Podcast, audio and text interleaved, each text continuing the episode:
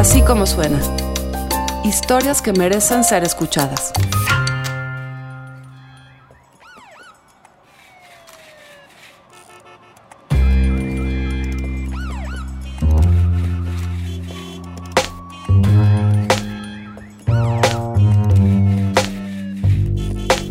Un repartidor de Uber Eats. Un grupo de WhatsApp que se activa ante un llamado de auxilio. Un asalto con violencia. Y la reacción inesperada de un convoy de motociclistas.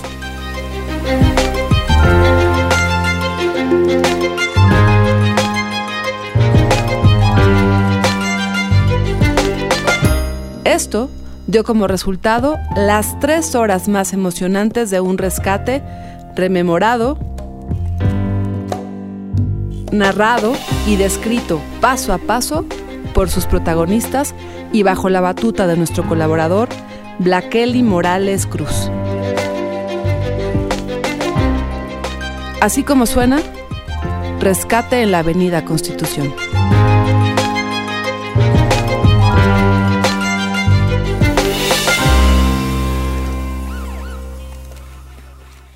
10.50, chavos, 10.50, saltaron a un Uber de bici aquí por la colonia satélite. Eran las 3.5 de la tarde del martes 7 de mayo, cuando en el grupo de WhatsApp de los Green Eagles, Águilas Verdes, que reúne a unos 200 repartidores de comida en bici y motocicleta de la ciudad de San Luis Potosí, recibía ese primer mensaje de alerta. 10.50, 10.50. Unos minutos antes, Oscar, un universitario que combina sus actividades trabajando como repartidor de la plataforma Uber Eats, había sido víctima de un asalto con violencia en la Avenida de la Constitución, casi esquina con la calle República de Cuba, al sur de la ciudad.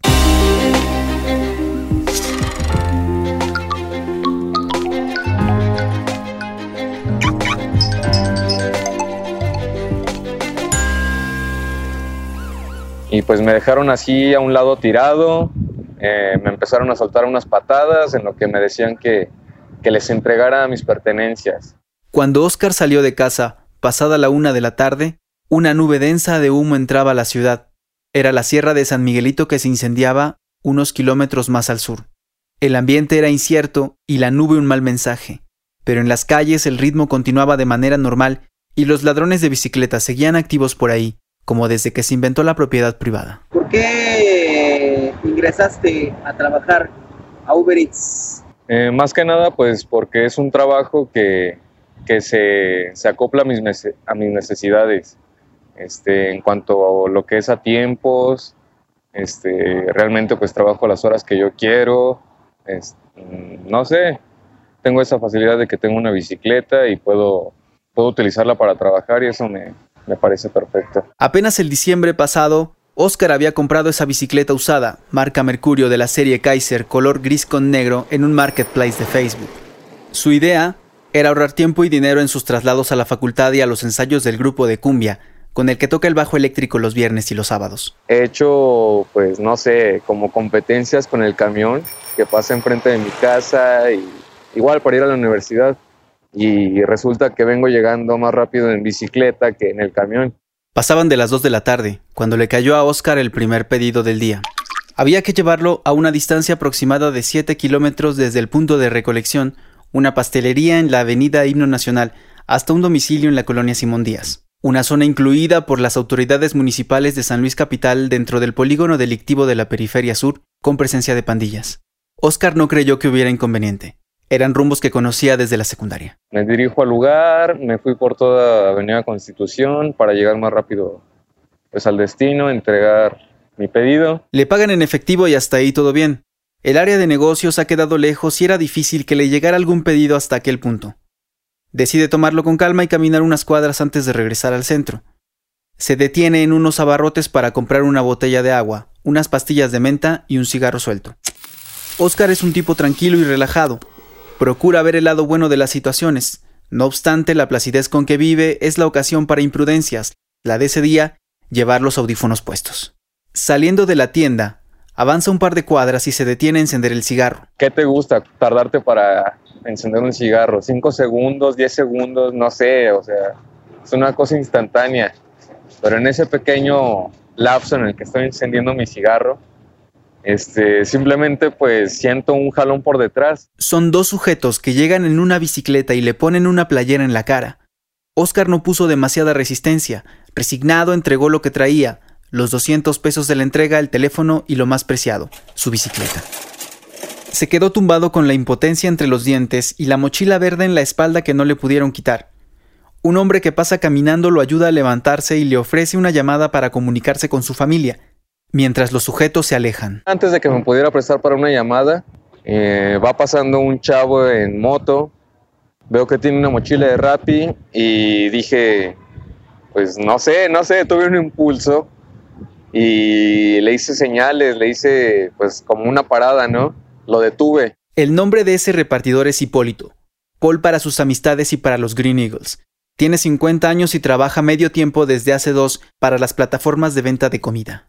De hecho, eh, eh, tu servidor, desde siempre, desde mi juventud, lo que tengo yo recuerdos, he sido una persona que me gusta ayudar a los demás. Si te vas en una situación de riesgo, de, de peligro, muchas veces no mido las consecuencias. Eso me ha traído problemas, la verdad, pero no importa porque la satisfacción de ayudar a alguien no te lo quita nadie. Ese martes, al ver a Oscar todavía en shock, lo primero que hizo Paul, además de ofrecerle un ride, fue sacar el teléfono y enviar el primer mensaje de alerta al grupo de WhatsApp, que se activó de inmediato. ¿Dónde andas? ¿Dónde andas, Paul? Voy rumbo a la calzada. ¿Dónde, dónde me lo andan? ¿Dónde me lo andan? Pongan datos, este, datos de mapa normal. El grupo de WhatsApp de los Green Eagles, llamados así en referencia a las mochilas verdes, surgió hace poco más de dos años, algún tiempo después de que la aplicación Uber Eats ingresara a la ciudad. Paul se agregó tras un incidente donde una compañera resultó agredida en el área del centro histórico. En aquella ocasión fue uno de los que propusieron que el grupo estuviera preparado para reaccionar ante accidentes y eventos violentos. Al momento de la entrevista, estamos en su casa en la colonia El Aguaje, muy cerca del punto donde Oscar fue asaltado. Lleva un mes inhábil, pues la puerta abierta sin precaución por el conductor de una camioneta lo tumbó de la moto, lo dejó inconsciente y fueron los Green Eagles quienes lo ayudaron a llegar al hospital. Aparte de que andas expuesto, no tienes garantías. No eres una persona asalariada, no tienes prestaciones sociales. Llega un momento que, por ejemplo, en mi caso, que me accidenté, pues si no hubiera sido por ellos, por su apoyo, a lo mejor ahorita no estuviera ni contándola. Así de, así de simple. Entonces eso hace que te, se, se forme una hermandad. Volvemos al martes 7 de mayo. Oscar y Paul comienzan a buscar en calles cercanas montados los dos en la motocicleta. Y él volteaba a la izquierda, yo volteaba a la derecha. Y así tratando de ver si se habían metido por alguna calle de por ahí, si estaban cerca. Son las 3 de la tarde con 11 minutos y los Green Eagles preguntan. ¿En qué van ellos? Este, ¿En qué van ellos? ¿Traen moto? ¿Traen vicio? ¿Qué pedo? Más datos, chavos, más datos, más datos. No, mira, de hecho estoy peinando la zona, pero esos güeyes... Ay, por ahí hay unos cabrones, fíjate en esos. Mira, si la verdad se nos se le pelaron al vato, lo agarraron a madrazos entre dos en, la, en el suelo, le quitaron la bicicleta y el teléfono, lo tengo aquí conmigo en la motocicleta. Ando viendo a ver si los encuentro, pero no, no, los, no los logro localizar. ¿Cómo estaban vestidos o qué altura, qué color de piel, algún tatuaje o algo que los describa más? Aunque le taparon la cara, Oscar sí recuerda características de uno de sus asaltantes. Le calculo que tenía más o menos mi altura, 1,70. Era de tez blanca, de blanca, eso lo recuerdo.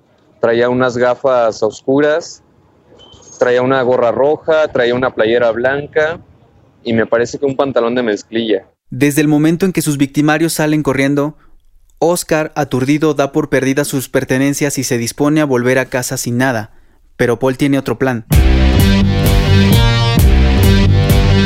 Vuelven al punto del asalto, donde otro repartidor en motocicleta ya los espera para sumarse a peinar las colonias alrededor. Son las 3.19 y en el grupo de WhatsApp otro repartidor comenta.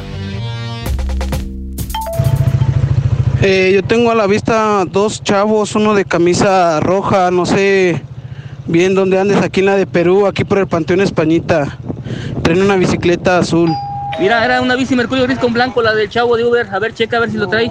Era uno alto y uno flaco, digo chaparro. El alto era playera blanca, cachucha roja. No, mira, se, se, fueron en dos bicicletas, la que le tumbaron y otra que traían ellos. Mira, me dice que la bici del Uber, Uber Bici, trae un candado azul en la parte de qué?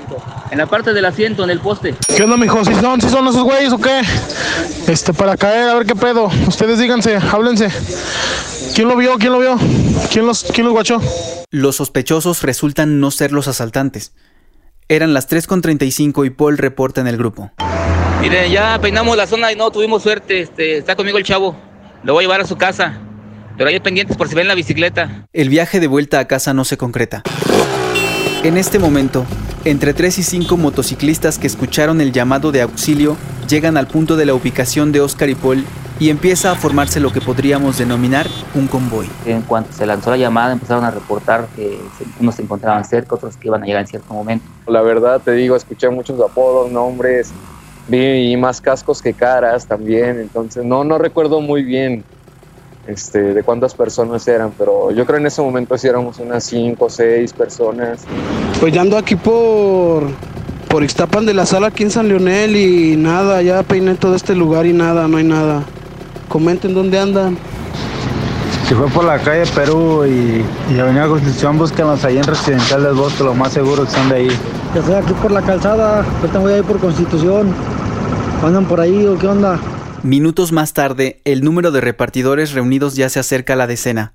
El convoy recorre completa la avenida Juárez, paralela a la de la Constitución, hasta el extremo sur de la mancha urbana en la colonia satélite. Nos organizamos de manera que cada uno agarraba una calle en paralelo, íbamos recorriéndola y después en primero en vertical, después en horizontal. La búsqueda resulta de nuevo infructuosa. Oscar está desanimado y piensa, otra vez, que lo mejor sería ir a casa y olvidarse de este día. Les dije que ya iba en camino para allá, que pues me habían asaltado. Estando reunidos físicamente, a unas cuadras del mercado Juárez, a un kilómetro del lugar del asalto, los mensajes toman cierta claridad. A alguien se le ocurre traer una idea que de hecho, muy temprano en la hora del atraco, una compañera repartidora había puesto en el grupo, aunque ignoramos el motivo por el que los Green Eagles prefirieron omitir esa sugerencia. Se supone que traemos el GPS activado por la aplicación. ¿Hay algún modo de rastrear el celular o algo así? El mensaje había llegado a las 3.12 de la tarde.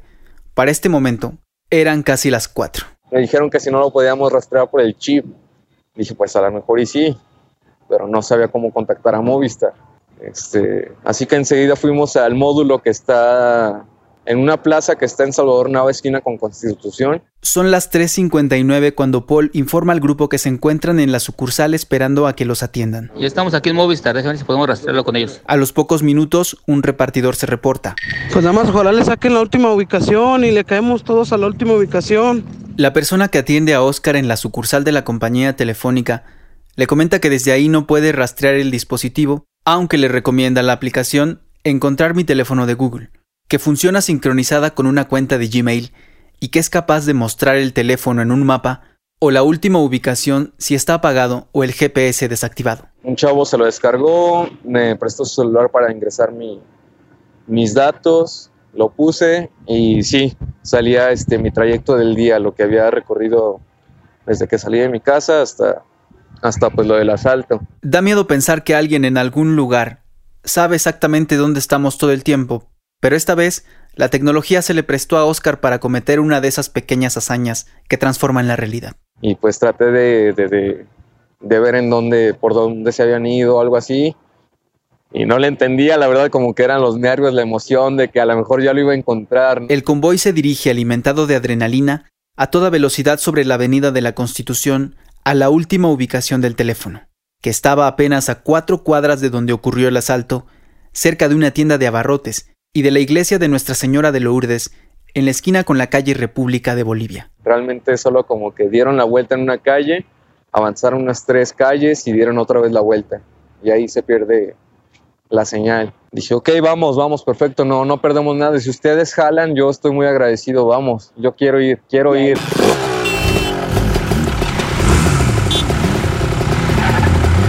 La Avenida de la Constitución es una vialidad de bajo tránsito en la colonia Simón Díaz que corre paralela a la Avenida Constitución que se extiende de norte a sur desde el centro histórico. Cuando llegan a la ubicación, lo que encuentran es una construcción en obra negra. Enfrente, un puesto de gorditas, a donde Paul y Oscar se acercan para conversar con las mujeres que atienden, para preguntarles si han visto a un par de hombres con dos bicicletas. Ahora sí que fueron una, una parte, una pieza clave de, de, este rompecabezas, ¿no? ¿no? No habían visto a los sujetos, pero me preguntan, oye, pues te asaltaron, ¿a qué altura fue eso? Fue aquí a un par de cuadras, a tres, cuatro cuadras de aquí, cinco a lo mucho. Y le revelan. Si te asaltaron por ese rumbo, por esas calles, hay unos chavos que se juntan aquí a dos cuadras que se dedican pues a asaltar. Les indican que avancen dos cuadras al sur y de envuelta en la calle República de Colombia. Las mujeres refieren que los callejones donde se juntan los presuntos se encuentran entre esa y la calle República de Canadá, pero les advierten que tengan cuidado pues son sujetos peligrosos. Dije, ya estamos aquí, ya está toda la banda, este, vamos, vamos a ver qué onda. Seguimos las instrucciones de la señora, dos cuadras adelante, mano izquierda, en unos callejones. Al dar la vuelta sobre la calle indicada, el convoy se topa con un grupo de hombres que están tomando cervezas en la banqueta. Cuando pasan junto a ellos uno, que parece estar cuidando la esquina, reconoce a Oscar, que ese día viste un short y una sudadera azul brillante muy llamativa. Y pues veo al cabrón, lo reconocí enseguida y pues lo veo tomándose unas caguamas con sus demás camaradas, con sus amigos ahí de la cuadra, ¿no? Digo, ah, mira qué cabroncito echándose unas pinches caguamas con mi varo. Volteamos a verlos y inmediatamente la reacción violenta por parte de ellos empezaron a decirnos cosas, a agredirnos. Y me dice, ¿sabes qué? Sí, estoy seguro que son ellos. En cuanto se reconocen, el tipo trató de intimidar, al detectar la presencia indeseable en su territorio del convoy de repartidores. Hicimos un choque de miradas. Él siento que me decía como un, ¿qué haces aquí en mis barrios? ¿Qué, ¿Por qué no te fuiste a llorar a tu casa? Los Green Eagles se enteran, por señas, que el culpable del hurto ha sido identificado. Oscar y Paul dan la vuelta y el presunto y sus amistades corren a esconderse a una casa abandonada en uno de los callejones perpendiculares. Subieron a la parte de arriba, no sé realmente si se metieron todos los que estaban ahí reunidos, pero por lo menos el principal, el que reconocí, ahí estaba, este, se subió a la, a la azotea de, de esa casa abandonada y nos empezó a, arrojar bloques, bloques de ladrillos. Los repartidores se alejan para evitar ser golpeados. Intentan llamar al 911 para pedir apoyo pero no obtienen respuesta. Alguien alcanza a ver dos patrullas que pasan por casualidad por la zona y el grupo se divide en dos equipos. Uno se esparce por las calles a la redonda para formar un perímetro y poder detectar los movimientos de los presuntos, y otro se va por la avenida a seguir a los policías. En ese momento, a Paul se le apaga la motocicleta y Oscar tiene que cambiarse con otro repartidor. ¿Cómo expresarme? ¿Cómo describir ese, ese momento? Pues, vale, ya lo encontraste, ahora qué vas a hacer. De modo que te bajes así y le partas la madre, porque pues, no, eso pues tampoco va a arreglar nada, ¿no? A fin de cuentas. Son las 4.19 de la tarde y en el grupo de WhatsApp, un repartidor informa. Apoyo aquí mi ubicación, güey. Tenemos dos patrullas. Los demás láncense para acá. Síganme. ¿Qué? ¿Ya los ubicaron, Aimero? ¿O qué rollo? Comenten, ¿los ubicaron o qué onda? Ya van las patrullas, chavos. acompáñenos, güey. Hagan paro. Nos metieron por la otra calle, por la, la que íbamos a entrar casi, güey. Vénganse, banda. Déjense caer, déjense caer. Aquí está la ubicación. Déjense caer para acá, porfa. Necesitamos apoyo. Banda, todos los que anden cerca, por favor, caigan. Se necesita el apoyo de ustedes, por favor, chavos. Yo ya voy en camino. Hagan paro, chavos, paro. Ahí caigan donde está la ubicación. Este. Es ahí por el ahorrera. Ya con los oficiales presentes, el grupo toma confianza e ingresa a la casa abandonada para revisar si la bicicleta se encuentra ahí. Oscar conversa con los policías que le toman los datos y escuchan la narración de lo ocurrido. Mientras tanto, y muy discretamente, Paul cruza conversación con un par de vecinas y obtiene más información. Indagando con los vecinos, algunos los solapaban y los encubrían y otros afortunadamente nos dieron indicios. Creo que les dijo que, que la bicicleta estaba en un terreno baldío, que ahí solían juntar el botín esos chavos. Y pues quería que los policías despistaran un poco para, pues para que no estuviera tan tenso ahí el, este, la cosa. Logramos encontrar un baldío que se encuentra después, de, o sea, bardeado, pero adentro tenían ahí su centro de operaciones, tenían una sala vieja donde fumaban, se drogaban, y ahí estaba la bicicleta. Todavía está Oscar hablando con los oficiales cuando escucha que alguien grita.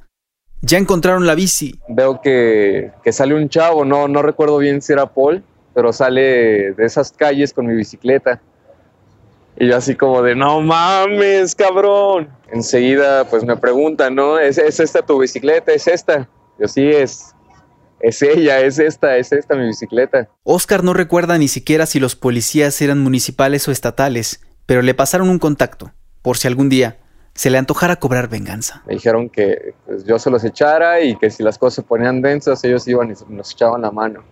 Y ya, ok, pues no es como que la justicia o la ayuda que uno espera, pero eh, lo tomaré en cuenta. Los presuntos huyen.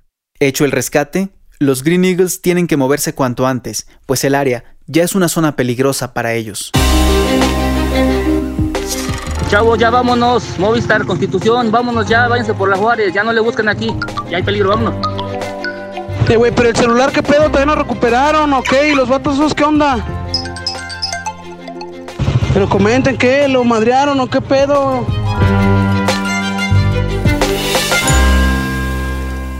Los Green Eagles toman un respiro y escoltan a Oscar hasta un lugar seguro.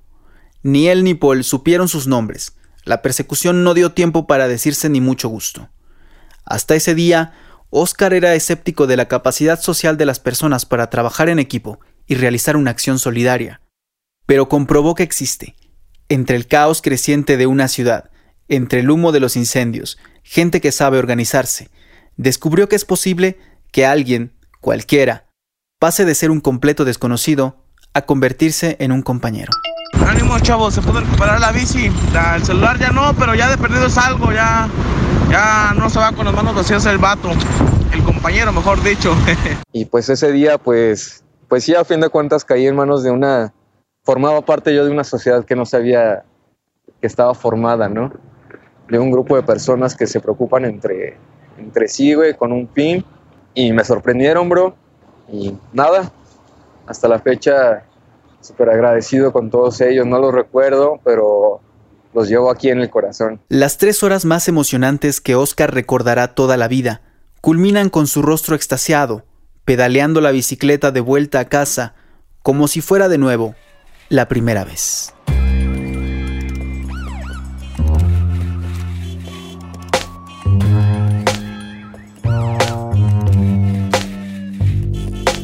Así como suena es una producción de puro contenido. La producción, el diseño sonoro, la mezcla y la música corren a cargo del equipo de BHD Studios. La dirección de producciones de Mariana Linares. Así como suena es un proyecto de puro contenido, la dirección editorial es de María Scherer, Giselle Ibarra hace todo lo demás y yo, yo soy Carlos Pucci y les presento las historias. Les recuerdo que en Así Como Suena estamos en Google Podcast, en iTunes, en Spotify y por supuesto en así como suena.mx o en nuestra aplicación, Así Como Suena.